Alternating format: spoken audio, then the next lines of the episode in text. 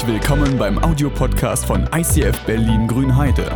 Wenn du Fragen hast oder diesen Podcast finanziell unterstützen möchtest, dann besuch uns auf icf-grünheide.de.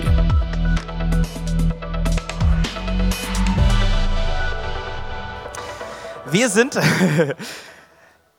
wir sind bei Habakkuk.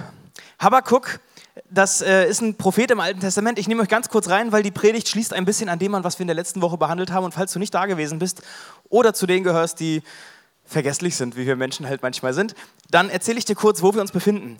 Wir spulen mal zurück, wir sind 600 Jahre vor Christus, also 2600 Jahre liegt es zurück. Und Habakkuk ist einer von den Propheten, die besonders sind, die sich besonders auszeichnen, denn normalerweise haben die Propheten eine Botschaft, eine Info, eine, irgendwas bekommen von Gott, eine Vision, eine, eine Nachricht und sie bringen die den Menschen.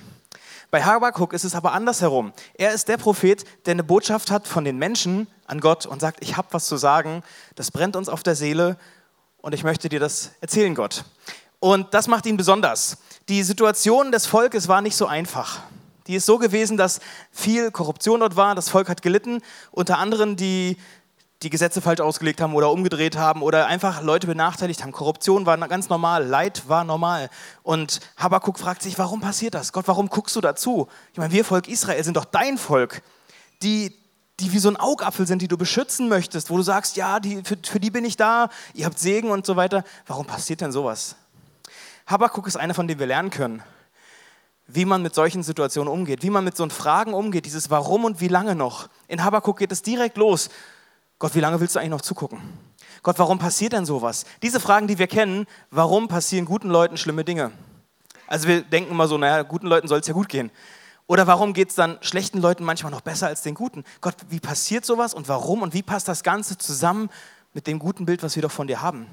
Wie kriegen wir das unter einen Hut? Und das schauen wir uns an in diesen Wochen. Und ich möchte euch noch eine Grafik aufzeigen, die haben wir letzte Woche, ich habe letzte Woche gemalt, falls du es nochmal sehen möchtest. Das Papier ist der Wahnsinn. Aber ich habe ein bisschen den Weg aufgezeichnet, wie, wie wir uns oft entwickeln, wie Glauben entsteht. Glaube geht irgendwo los bei Menschen und dann, dann erlebst du Wunder und es geht ab und du sitzt im Gottesdienst und denkst, wow, krass, mein Leben, das, das blüht gerade irgendwie auf und ich erlebe Gott, ich erlebe Wunder und ich höre ihn und die Predigten sind genau für mich und die Wunder, die ich erlebe und ich bete und alles passiert und wunderbar und du findest dich dann irgendwie relativ hier oben irgendwo. Heute ist die Person so und es ist gut und das ist schön und das erleben ganz viele, die mit Gott einen Start machen, dass es plötzlich erstmal richtig steil bergauf geht. Aber dann erlebst du auch, dass Punkte kommen, wo du diese ganzen motivierenden Sachen im Glauben nicht mehr so erlebst und da geht es irgendwie wie abwärts. Vielleicht auch manchmal so oder was. Aber es geht irgendwie abwärts und du befindest dich an so einem Punkt, wo du Gott nicht mehr verstehst. Wo das, was du hier erlebt hast, irgendwie plötzlich kollidiert mit deiner Realität. Und manchmal geht es, so wie bei Habakkuk, noch weiter runter. Und der Weg, dass es irgendwann wieder aufwärts geht, der lässt auf sich warten. Und wir haben uns in der letzten Woche drei Möglichkeiten angeguckt, auf so eine Situation zu reagieren. Wenn du da ganz unten bist, kannst du entweder das Ding verleugnen, du bist gar nicht unten. Und du hast keine Probleme, du hast keine Sünde, dir tut nichts weh, die Krankheit ist besiegt und dabei hast du Schmerzen, dabei erlebst du das. Und manchmal verdrängt man so die, die, die Wahrheit, die Realität, man verschließt sich dem Ganzen. Es gibt auch Leute, die aussteigen an diesen Punkten. Die sagen, die Sache mit Gott ist doch nichts. Und wenn ich mich herumgucke, was da an Ungerechtigkeit passiert, was dieses ganze Leid mit sich bringt, da steige ich aus. Das ist nicht der Gott, an dem ich festhalten möchte. Und es gibt diese dritte Möglichkeit, dass du wartest und vertraust diesen Punkt auszuhalten, ist nicht einfach, weil die natürliche Reaktion ist, ich muss handeln, ich muss eine Lösung finden, ich muss jetzt reagieren. Vielleicht ist es Aussteigen, vielleicht ist es gedanklich zurückgehen, obwohl du im Leid noch bist. Aber das sind die drei Möglichkeiten, die wir haben. Wenn Gebet nicht mehr so funktioniert, dann lese ich die Bibel nicht mehr, dann, dann bringt mir die Predigt nichts mehr. Und du hast die drei Möglichkeiten. Und wir gucken uns heute an, wie können wir diese dritte Möglichkeit, dieses Warten und Vertrauen aushalten? Wie können wir in einer Krise den Glauben nicht verlieren? Wie kann ich an Gott festhalten, auch wenn die Dinge um mich herum schwierig sind, wenn Ungerechtigkeit herrscht, wenn Leid bestimmend ist? Und ich möchte einsteigen mit einem Vers aus Habakkuk. Habakkuk, Vers 4, im zweiten Kapitel. Man sagt so, das ist der, der, der, Schlüsselvers des ganzen Buches. Und manch einer, der schon öfter mal Bibel gelesen hat oder in der Predigt war, der hat so einen Vers schon mal gehört, weil der ist weltbekannt. Siehe, wer halsstarrig ist, den Teil vielleicht noch nicht. Wer halsstarrig ist, der wird keine Ruhe in seinem Herzen haben. Also wenn einer halsstarrig, das Wort fand ich auch cool, dass man seinen Hals starr hat. Ich habe meinen Weg, ich habe meinen Blick, meine Vorstellung vom Leben. Wer, wer so ist, der wird in seinem Herzen keine Ruhe haben. Der Gerechte aber wird durch seinen Glauben leben. Also wenn du da oben bist, dann brauchst du keinen Glauben, dann funktioniert es ja, dann erlebst du ja die Wunder, dann gehört da nicht viel dazu, das ist keine Kunst. Glaube, so ein Glaube wie es vielleicht Hebräer 11, da gibt es eine Definition von Glauben, äh, so wie das beschreibt, der beginnt eigentlich erst, wenn es abwärts geht, wenn du die Dinge nicht siehst, wenn du nicht siehst, was passieren wird, wenn du vertrauen musst. Da beginnt eigentlich der Glaube erst. Und Habakkuk in diesem Vers einen Bezug auf einen seiner Vorbilder im Glauben. Er sagt, der Gerechte wird durch Glauben leben. Und er hat damit eine Person vor Augen, von der er gehört hat. Eins dieser Vorbilder, eins dieser Glaubenshelden, der auch als Glaubensvater bezeichnet wird. Und wenn du in der Bibel mal suchst, nach diesem Vers und Parallelstellen und hin und her, dann wirst du herausfinden, dass es sich um Abraham dreht. Dann landest du irgendwann bei Abraham. Abraham, der lebte noch einige Zeit vor Habakkuk, also noch etwas weiter zurückspulen. Das war der, hat man vielleicht gehört, der mit ganz vielen Kindern und Vater Abraham hat viele Kinder und so, der soll sein Land verlassen und so. Das, die, um diesen geht's. Und Abraham mit, seinem, mit seiner ganzen Sippe und so, die, die lebten zu der Zeit noch in Zelten. Die waren unterwegs, es war ein reisendes Volk. Seine ganzen Angestellten, seine Frau, die waren in Zelten unterwegs und deshalb haben wir ein Zelt hier. Und Abraham hatte auch ein Problem.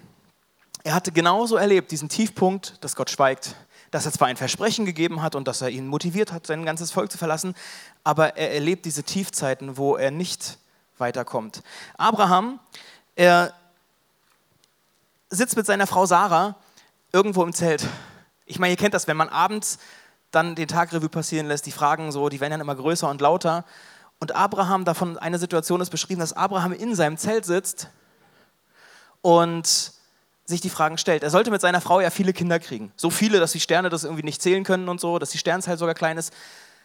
Und er sitzt da und denkt, wir sind alt und wir kriegen keine Kinder. Wir haben alles versucht. Wir haben es versucht, also wir haben das versucht, wir haben das versucht. Ich weiß nicht, ob ihr Leute kennt, die keine Kinder kriegen können heutzutage, was man alles versucht wie viel tausend Euros man investieren kann und reinstecken kann. Wie, wie schwer es ist, dann wieder Vertrauen aufzubauen, wenn es nicht klappt. Gott zu vertrauen, dass er trotzdem das Leben in der Hand hat, das ist unheimlich schwer. Und in so einer Situation sitzen Abraham und seine Frau Sarah in einem Zelt, wahrscheinlich ein bisschen größer als das, und werfen Gott ihre Fragen hin. Und plötzlich kommt diese Antwort von Gott, die aufgeschrieben ist, dass er sagt zu Abraham, geh mal raus aus dem Zelt, komm mal raus. Komm mal raus und schau nicht nur auf die Decke, die du da siehst, sondern komm mal raus und schau in den Sternenhimmel. Diese Stelle kennt man. Schau dir die Sterne an und zähl mal. Diese Zahl der Sterne beschreibt nicht mal ansatzweise, wie viele Kinder du haben wirst. Dieser Punkt hat bei Abraham neue Hoffnung aufgebaut. Dieser Punkt hat in Abrahams Leben den Glauben verankert, der ihn gerecht gemacht hat, so heißt es dann. Dieser Punkt schau hinauf zum Himmel, kannst du etwa die Sterne zählen? Da, da, erinnert Gott Abraham an das Versprechen. Er sagt, komm raus, schau dir die Sterne an. Und ich denke bei den Sternen immer so, gestern Abend war auch Feuerwerk und sowas hier im Heimatfest, aber man sieht ein paar Sterne.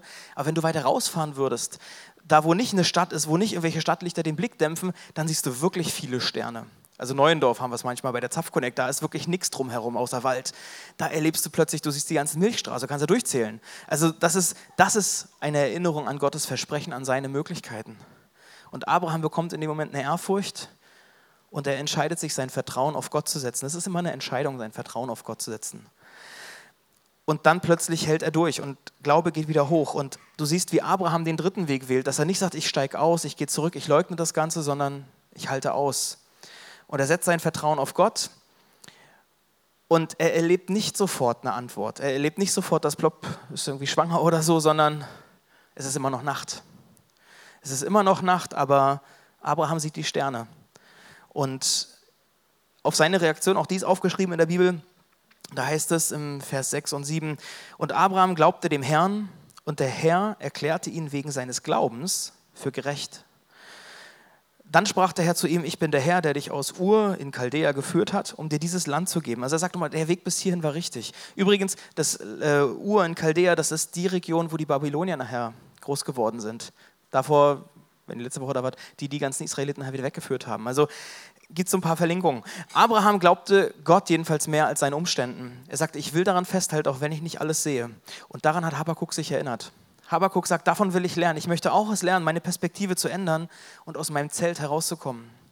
Und dazu musste er dafür sorgen, dass er Sterne wieder sieht, dass er die Versprechen Gottes wieder sieht, dass er seine Möglichkeiten entdeckt. Und da will ich heute einsteigen. Da will ich uns und euch Tipps geben, die meine Glaubenshelden, das meine Vorbilder, das was ich, wo ich sage, das hat mir äh, das hat mir manchmal geholfen, um am Glauben dran zu bleiben, das Vertrauen an Gott nicht zu verlieren. Und diese Tipps, die würde ich gerne weitergeben.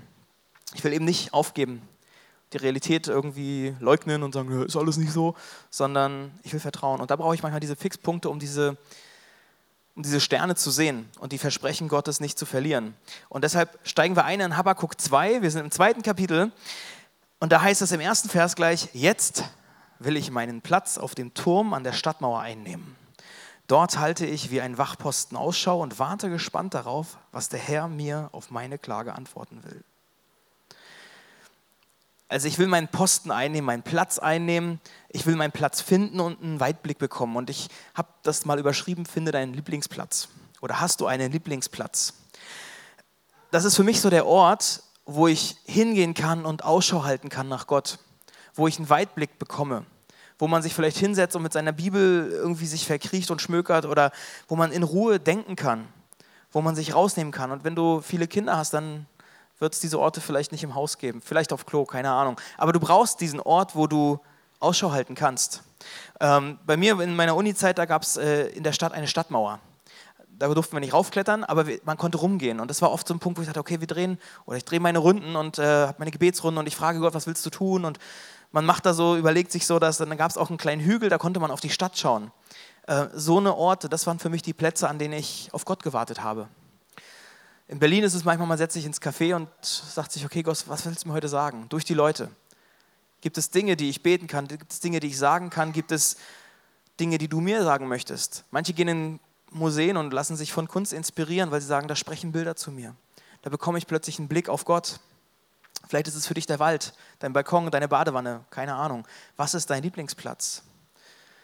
Leo Bigger, der aus der Zürich, aus der Zürich, aus dem ICF, der sagt, seine Frau, sie, sie hat auch diesen Lieblingsplatz und er hat davon gesprochen, dass sie sich so einen Sessel zu Hause fertig gemacht hat. Das ist ihr Sessel, wo sie Bibel liest, das ist ihr Platz mit Gott. Und sie sitzt am Fenster und guckt raus und hat den Ausblick und er sagt, sogar im Urlaub, wenn es ins Hotel geht, das Erste, was sie macht, sie rückt sich einen Stuhl zurecht, dass es sie an diesen Lieblingsplatz zu Hause erinnert und sie sorgt dafür, dass dieser Platz, wo sie mit Gott aus dem Fenster schauen kann, wo sie Bibel lesen kann, dass der wieder eingebaut ist. Also so ein, so, so, so ein Lieblingsplatz ist unheimlich wichtig. Habakuk sagt, ich will mich auf diesen Platz stellen. Der war ja kein Wachmann. Der hat gesagt, okay, ich gehe da hoch, weil das ist ein Ort, wo ich Ausschau halten kann. In der Krise, lass dir in der Krise deinen Lieblingsort nicht rauben. Weil in der Krise, wenn du unten bist, dann willst du agieren, dann hast du aber, du musst diesen Platz einnehmen, du musst dort aushalten und warten können. Finde einen Ort, wenn dir der geraubt wurde, dann finde einen Ort, wo du auf Gottes Antwort warten kannst. Das nächste ist eben nicht nur das Warten, sondern auch das Hören. Ich warte geduldig, dass Gott was sagt. Ich höre auf Gottes Antwort und deshalb ist es wichtig, lerne Gottes Stimme zu hören, zu verstehen. Und das sollten wir eigentlich nicht erst tun, wenn es in der Tiefe ist, weil dann ist es wirklich schwer, Gott zu verstehen, sondern gerade in den Zeiten, wo es gut läuft, ist es wichtig, sich mit diesen Dingen zu beschäftigen. Weil oft drehen wir diese, also ich weiß nicht, ob ihr das kennt, aber ich drehe mir die Sache manchmal so, wie ich sie gerne hätte. Oder die Bestätigung, die ich dann brauche, weil mein Plan ist ja besser als Gottes Plan. Und dann gucke ich natürlich nach Bestätigung. Das wird mir hinterher erst klar, dass das manchmal so nur eingeredet ist. Ne? Aber man denkt so, ja, die muss es sein oder das Auto. Und dann siehst du plötzlich dieses Auto ständig da irgendwie umherfahren. Das ist bestimmtes Zeichen von Gott, dass du dieses Auto auch haben sollst vielleicht auch nicht. Unsere Vorstellung ist manchmal ein bisschen romantisch, dass Gott uns beschenkt und segnet mit all dem, was wir irgendwie brauchen. Aber Gott hat manchmal einen anderen Blick. Gott hat manchmal andere Gedanken. Jesaja 55, ne? diese, meine Gedanken sind nicht eure Gedanken. Ich habe einen weiteren Blick als ihr und deshalb muss ich euch das erklären und euch das sagen. Deshalb müsst ihr lernen zuzuhören. Gott redet auf vielfältige Weise. Ich sage immer gerne wie so Radiofrequenzen so. Manchmal redet er durch die Bibel und du findest einen Vers und du merkst, er spricht genau in dein Leben. Oder durch Träume, durch Visionen. Gott redet durch den Heiligen Geist. Manchmal redet Gott durch Menschen, auch durch Umstände, durch Predigten, durch Lieder, keine Ahnung. Höre auf Gott und lerne herauszufinden, dieses Sortieren. Ist es jetzt meine Stimme, mein Gedanke, mein Wunsch oder ist es Gottes Gedanke, Gottes Wunsch? Weil Gott redet manchmal anders, als wir das erwarten. Gerade wenn man in so einer Zeit ist, wo man merkt, ich kann nicht richtig hören. Ich bin vielleicht im Zelt und ich habe hier gerade noch meine Decke, da, da geht mein Gebet hin, aber Gott kriegt das irgendwie nicht mit ab. Dann lerne, dass du hören kannst. Und wenn du das selber nicht hören kannst, dann haben wir, wir haben jedes Mal nach dem Gottesdienst diese Prayer Corner aufgebaut. Du kannst da hingehen, weil da sind Leute, die gerne für dich beten, die gerne für dich hören, weil du gerade nicht hören kannst. Das sind Möglichkeiten, die Gott nutzen will, um zu dir zu sprechen. Und wenn ein Vers kommt, dann, dann sind das Sachen, die wichtig sind für dein Leben, weil Gott will zu dir reden. Wenn du nichts hörst, sei nicht nervös, weil das ist ja keine Aussage, nur weil du Gott nicht verstehst, heißt es ja nicht, dass er nicht da ist. Werd nicht nervös, wenn die Antwort anders ausfällt und das vielleicht dir nicht gefällt. Auch das äh, haben wir gehört, ist äh, häufiger der Fall. Bei Habakkuk ist die Antwort gewesen, die ganze Generation wird nach Babylon verschleppt werden. Ja, das ist keine tolle Nachricht. Dein ganzes Volk, denen es jetzt schon so schlecht geht, die noch, denen wird es noch schlechter gehen. Das klingt gar nicht toll. Das klingt vielleicht sogar angstmachend vor der Zukunft. Es kann aber auch, es beinhaltet aber auch, dass Gott weiß, dass dieser Weg geht und dass er mitgehen wird. Es gibt im Neuen Testament einen Paulus, den ähm, hat man gehört, vielleicht der Missionar schlechthin, der hat so viel gemacht, so viele Kirchen und Gemeinden, der hat so viel geschrieben. Und er schreibt an einer Stelle, dass er so einen Pfahl im Fleisch hat, so einen Stachel, der ihn irgendwie ist. Also man ist sich nicht ganz sicher, was ist das eigentlich? Ist das jetzt eine Depression, die er hatte? Ist er im Burnout gelandet? Hat er eine Krankheit gehabt? Hat er eine Sucht gehabt? Man weiß es nicht genau, was es ist. Jedenfalls irgendwas Schlimmes. Irgendwas, was ihn wirklich runterzieht und drückt. Und Paulus schreibt, ich habe mehrmals dafür gebetet, ich habe dreimal gebetet, das klingt jetzt wenig, dreimal beten, aber ich kann mir vorstellen, dass das intensive Gebetszeiten waren, dass er wirklich diesen Mut aufbringen musste, ich will mein Vertrauen auf Gott setzen. Gott, und ich suche dich jetzt mit allem, was ich habe, mit aller Kraft, die ich habe, will ich diese Antwort von dir haben. Das hat er mehrfach gemacht, dreimal gemacht und sagt, Gottes Antwort ist ausgeblieben. Sie sah oder nicht ausgeblieben, sondern sie sah anders aus. Dieser Stachel ist nicht weggegangen. Gott hat nicht gesagt, ja, ich nehme dir diesen Schmerz, ich nehme dir dieses Leiden, sondern das bleibt. Gott sagt zu ihm, meine Gnade ist alles, was du brauchst. Und er denkt sich so, also ich würde dann denken, vielleicht, äh, Gnade, Gott, ich habe Schmerzen, ich brauche jetzt keine Gnade, ich brauche Heilung. Also wenn du an Petrus denkst, der, der, der könnte ein bisschen Gnade gebrauchen, der hat dich verleugnet, aber ich doch nicht. Ich habe Kirchen gebaut, ich habe alles Mögliche für dich gemacht. Und du sagst, ich brauche Gnade, ich brauche gerade die Heilung. Gott sagt, nein, meine Gnade ist alles, was du brauchst. Gott hat manchmal einen anderen Blick auf unser Leben. Gott hat manchmal einen Weitblick und sagt, ich habe was Besseres für dich. Wenn ihr euch erinnert, das Bessere, was Gott beschreibt, ist, dass du Jesus ähnlicher wirst. Das Bessere, das Beste, was deinem Leben passieren kann, ist, dass du die Person Jesus mehr und mehr widerspiegelst. Dass der Glaube standfest wird. Dass man einen Glauben hat, der durchträgt, auch wenn die Umstände blöd sind. Deshalb zurück, lerne es, Gottes Stimme zu hören. Der nächste Punkt, schreiben. Da geht es im Habakkuk 2, heißt es, also im nächsten Vers, Habakkuk 2, Vers 2, der Herr sprach zu mir, da hat Gott schon geantwortet, was ich dir in dieser Vision sage, das schreibe in deutlicher Schrift auf Tafeln nieder. Jeder, der vorübergeht, soll es lesen können. Also schreibe in deutlicher Schrift, groß, sodass du es lesen kannst. Warum? Weil der Feind es rauben will und weil wir vergesslich sind. Aber in so einem Punkt, wenn du am Tiefpunkt bist, dann hast du die Dinge vergessen. Ich weiß nicht, ob du die Statistik kennst, wenn du mit jemandem redest und dich am nächsten Tag daran erinnern sollst, was habt ihr gesprochen, das wirst du vergessen. Oder wenn du in der Predigt sitzt und nur zuhörst, du wirst morgen das meiste vergessen haben. Vielleicht weißt du 20 Prozent, so heißt es ungefähr. 20 Prozent kann man sich merken. Morgen zumindest noch. Ich weiß nicht, was Mittwoch übrig ist. Wenn ich etwas Visuelles höre und sehe, also wenn wir Bilder mit reinbauen, wenn wir solche Dinge hier mit auffahren, weil wir sagen, das ist wichtig, dann kannst du dir 30 bis 40 Prozent merken. Also vielleicht denkst du beim nächsten Zelten irgendwie, dass, ja, irgendwas war da mal. Aber wenn du etwas aufschreibst, bleiben bis zu 80 Prozent hängen. Deshalb ist es wichtig, dass ihr Dinge aufschreibt. Es ist nicht damit wir denken, ja, du bist aber toll, du hast hier ein Buch und oh, was schreibt die denn die ganze Zeit, sondern das ist für dich gut, weil du Dinge vergessen wirst. Weil wir Menschen so ticken und weil der Feind hinzukommt und das uns noch rauben will. Also schreib Dinge mit es steht im Vers auch drin, jeder, der vorübergeht, soll es lesen. Da ziehe ich noch draus, die Leute, mit denen du zu tun hast, die sollen davon wissen, was bei dir los ist. Rede darüber, was Gott bei dir macht. Du sollst es lesen, aber auch die anderen um dich herum. Hast du eine Kleingruppe, hast du eine Small Group, hast du einen Freundeskreis, wo du dich darüber austauscht? Wie redet ihr in euren Freundschaften? Worüber redet ihr? Redet über das, was Gott macht? Es ist wichtig, dass ihr das macht, weil es kommen Zeiten, da fragst du dich, Gott, hast du überhaupt was gemacht? Hast du jemals durch mich gewirkt? Habe ich jemals ein Wunder erlebt? Habe ich jemals erlebt, dass ein Gebet beantwortet wird? in dem Tiefpunkt wirst du dich daran nicht erinnern. Aber dann kannst du Freunde haben, die dich daran erinnern. Nicht allgemein eine Floskel hinhalten, sagen, es wird schon wieder, sondern sagen, da hast du Gott erlebt. Und das hast du erlebt und das hast du bewirkt und da hat Gott durch dich gehandelt.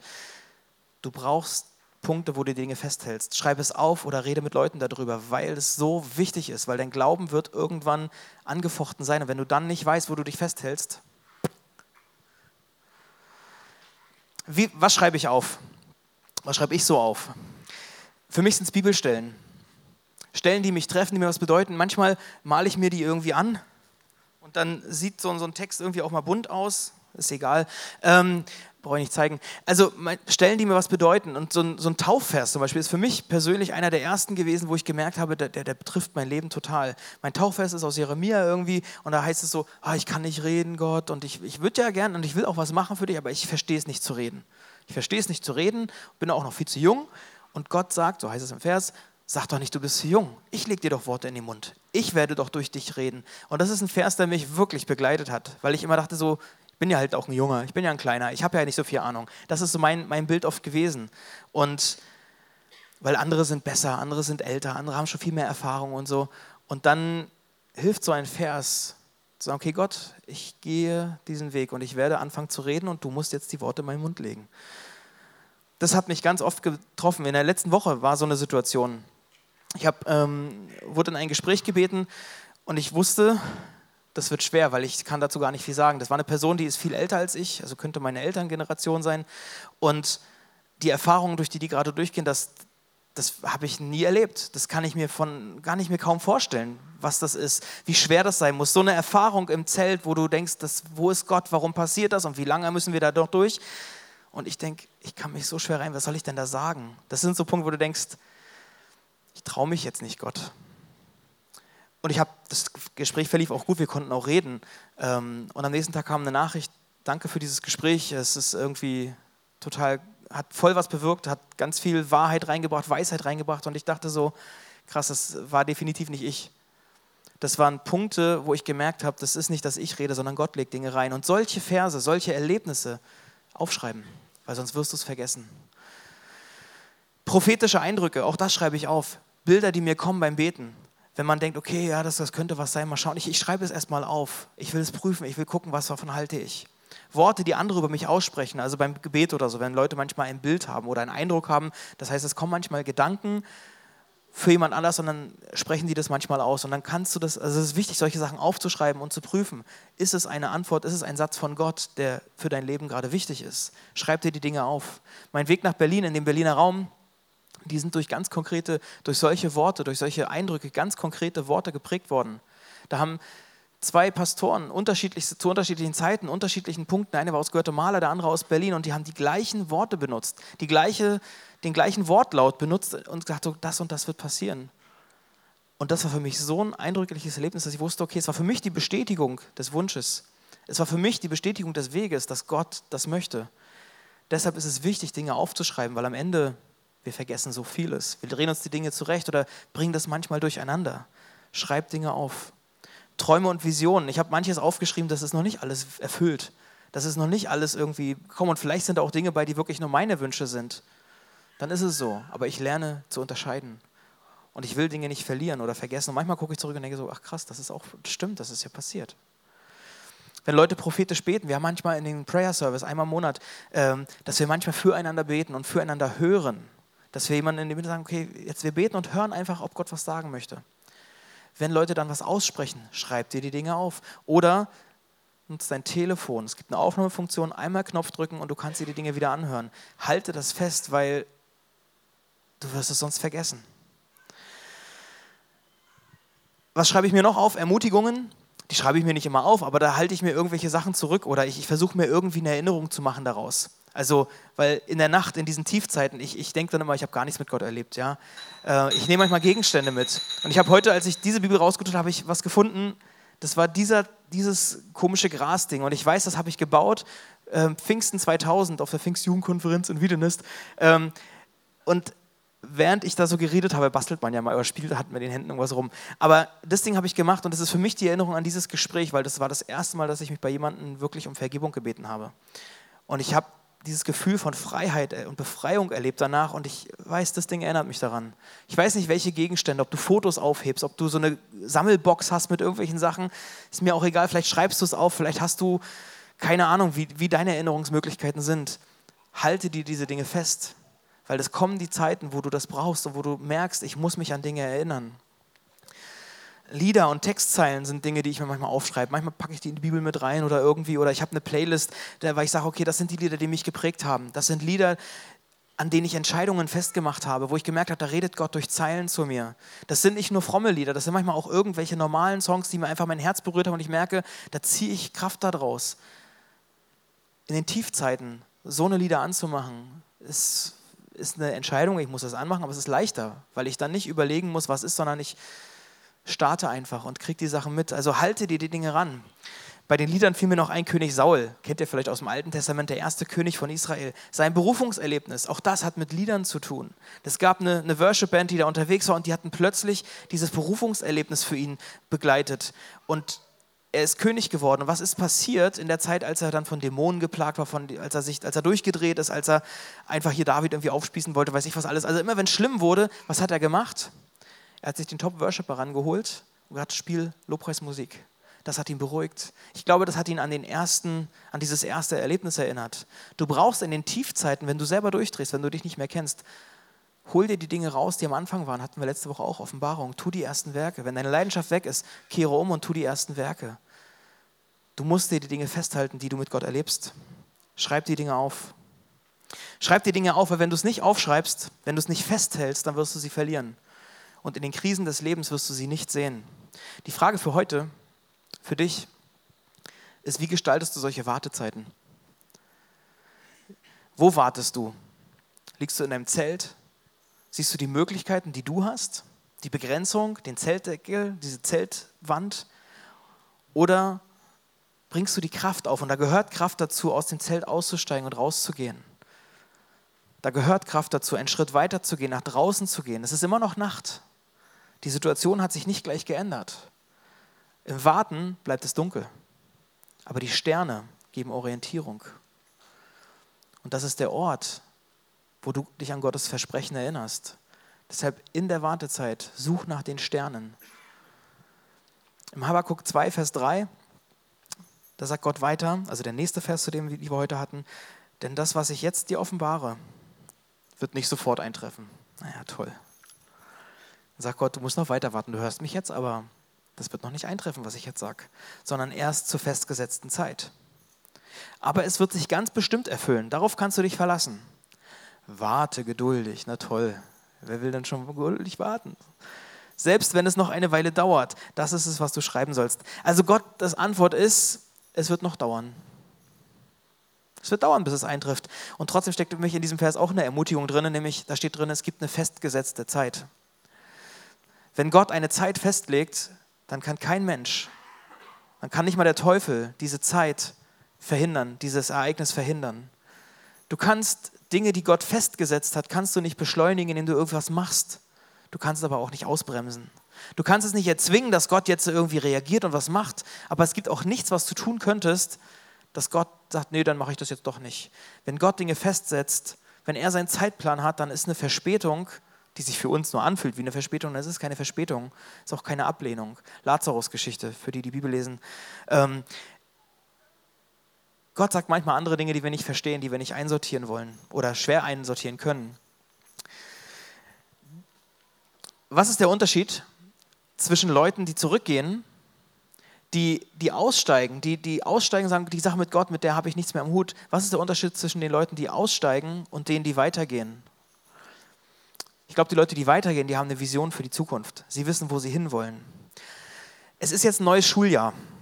Ein neues Schuljahr hat angefangen und du wirst sehen können, ob die Schüler eine Vision für ihr Leben haben oder nicht. Oder woran wird man das sehen? Ob die Leute sagen, okay, es ist jetzt, ich, ich habe das Abitur oder ich habe den Klassenabschluss, ich habe das im Blick. Oder ich mache hier nur eine Beschäftigungstherapie, weil ich habe nichts Besseres gefunden. Also du wirst es sehen am Unterschied, wie sie mit den Prüfungen umgehen, wie sie mit den Klausuren umgehen wie sie mit den Tests, die auf ihrem Weg sind, wie sie sich darin, wie sie das machen. Geben sie auf, lernen sie, suchen sie die Sterne Oder ist es nur Beschäftigungstherapie und dann halte ich das hier durch? Naja, ich gebe kreative Antworten für meine Lehrer und meine Eltern freuen sich dann, dass ich halt irgendwie halbwegs geschafft habe. Habe ich ein Ziel oder habe ich kein Ziel? Habe ich eine Vision oder nicht? Im Geistlichen ist es genau das Gleiche. Hast du eine Vision für dein Leben? Willst du Jesus ähnlicher werden oder nicht? Willst du mehr Freiheit erleben in deinem Leben? Willst du mehr Kraft haben? Willst du einen Glauben haben, der standhaft ist? Mehr Frieden haben, so wie Jesus? Willst du die Autorität haben, die Jesus hat? Willst du die Gerechtigkeit erleben, die Jesus hat? Wenn ja, dann stell dich der Prüfung. Stell dich dem Test. Egal wie lang und schwer das wird, wie lange man lernen muss, es ist nicht schön. Es fühlt sich gar nicht schön an. Und selbst durchfallen, dann steh wieder auf. Halte in diesen Zeiten Ausschau nach den Sternen, weil die Sterne geben Orientierung. Habakuk 2, Vers 4, da hieß es vorhin, wer halsstarrig ist, der wird keine Ruhe in seinem Herzen finden. Wer sagt, das ist mein Weg, das ist mein Blick, der wird keine Ruhe finden. Der Gerechte wird durch seinen Glauben leben. Im Neuen Testament, das, da gibt es ganz oft nachher Bezüge auf diesen Vers. Es ist interessant, dass so ein kleiner Vers drei oder viermal irgendwie im Neuen Testament zitiert wird. An einer Stelle im Hebräer 11 gibt es einen kurzen Satz, also da ist diese Definition von Glauben, dass man, dass man festhält, auch wenn man Dinge noch nicht sieht. Und da heißt es ganz am Ende in diesem Vers, in diesem Glauben, also in dieser Art und Weise zu glauben, trotz Nacht, trotzdem ich die Sterne nur sehe und noch nicht das Versprechen alles in Erfahrung habe, auch wenn ich nicht zweifle oder wenn ich noch nicht zweifle, in diesem Glauben haben die Alten Gottes Zeugnis empfangen. Also das, ist, das sind die Vorbilder, die wir haben. Sie haben Gottes Zeugnis empfangen, weil sie festgehalten haben, weil sie vertraut haben. Zu glauben, die Sonne wird aufgehen, auch wenn es noch Nacht ist. Zu glauben, dass Gott ein größeres Ziel hat, als das ich mir gerade vorstellen kann. Zu glauben, diese Situation und diese Kacke, durch die wir gerade durchgehen, wird irgendwas Gutes bewirken. Wird dafür beitragen, dass wir Jesus ähnlicher werden. Das ist schwer. Und weil es schwer ist, ist es gut, dass wir miteinander da unterwegs sind, dass wir voneinander lernen, miteinander lernen. Wir haben nachher diese Gebetsecke wieder aufgebaut. Wir werden wieder diese Prayer Corner haben, wo du dich segnen lassen kannst, wo du hingehen kannst, damit du die Sterne wieder siehst, damit du lernst, Gottes Stimme wieder zu verstehen. Weil das ist so wichtig, in diesen Tiefpunkten entscheidet sich, ob du siegst oder ob du verlierst. Ob du wie Habakuk in den Tiefzeiten das lernst, aufzuschreiben, zu hören, deinen Platz einzunehmen. Finde deinen Lieblingsplatz. Finde deinen Lieblingsplatz. Nimm den Platz ein. Höre, was Gott dir sagt. Lerne es, seine Stimme zu verstehen. Am besten nicht erst in den Tiefpunkten, sondern vorher schon. Schreib die Dinge auf, wo du Sterne gesehen hast, damit du dich in dunklen Zeiten orientieren kannst. Ich würde gern für euch beten oder für uns beten und bitte euch dazu aufzustehen. Weil ich glaube, es gibt manchmal Punkte, wo man seinen Blick verändern muss und manchmal aufstehen muss, um aus seinem Zelt herauszugehen. Und wenn du dieses Gebet mitsprechen möchtest, kannst du das innerlich gerne tun. Vielleicht ist für manche auch der Punkt, dass man überhaupt erstmal anfängt, denkt sich, okay, man hört diese ganze Sache mit Gott. Es klingt ja spannend und was auch immer. Vielleicht ist es der Punkt, überhaupt mal wieder mit Gott ins Gespräch zu kommen und auch das ist eine Möglichkeit, das zu tun. Wenn du es möchtest, dann bete gerne einfach mit. Jesus, ich danke dir, dass du hier bist. Und ich danke dir, dass wir dein Wort haben, dass wir deine Bibel haben, dass du uns Dinge hinterlassen hast, von denen wir lernen können. Ich danke dir, dass dein Heiliger Geist hier ist, dass er uns Dinge erklärt. Und du weißt, wie es uns geht, ob wir gerade in so einer Rampephase, wo es hochgeht, irgendwie sind, oder ob wir ganz oben stehen oder ob wir tief im Leid sind. Ich danke dir, dass du uns kennst und dass du mit uns bist. Und ich bete ganz bewusst für die Leute, die tief unten sind und die sich fragen, wie lange noch und warum passieren diese Dinge. Ich bitte dich, dass du ihnen begegnest ich bitte dich um eine persönliche Begegnung mit dir. Habakkuk hat seinen Platz gefunden und hat irgendwann eine Antwort bekommen. Ich bitte dich, dass die unter uns, die sich so sehnlichst nach einer Antwort sehnen, dass sie eine Antwort verstehen. Egal wie die Antwort ist, das ist ein schwerer Satz. Egal wie die Antwort ist. Ich bitte dich, dass du uns die Sterne zeigst, dass wir in den guten Phasen die Dinge festhalten, aufschreiben, verinnerlichen weil der Feind wird kommen und es versuchen, uns klein zu kriegen und uns abzuhalten, zu glauben. Vater, wir wollen unser Vertrauen auf dich setzen. Wir wollen das lernen, unser Vertrauen in dir festzumachen, egal was um uns herum passiert. Wir wollen dich sehen, wir wollen dein Wunder, deine Wunder sehen auch wenn der Weg manchmal ziemlich schwierig und schwer ist. Wir wollen das fest im Blick haben, wer du bist und wohin unser Weg mit dir geht. Danke, dass du mit uns in diese Woche gehst und ich segne jeden Einzelnen mit dem Frieden und mit dem Vertrauen, dass du da bist. Amen.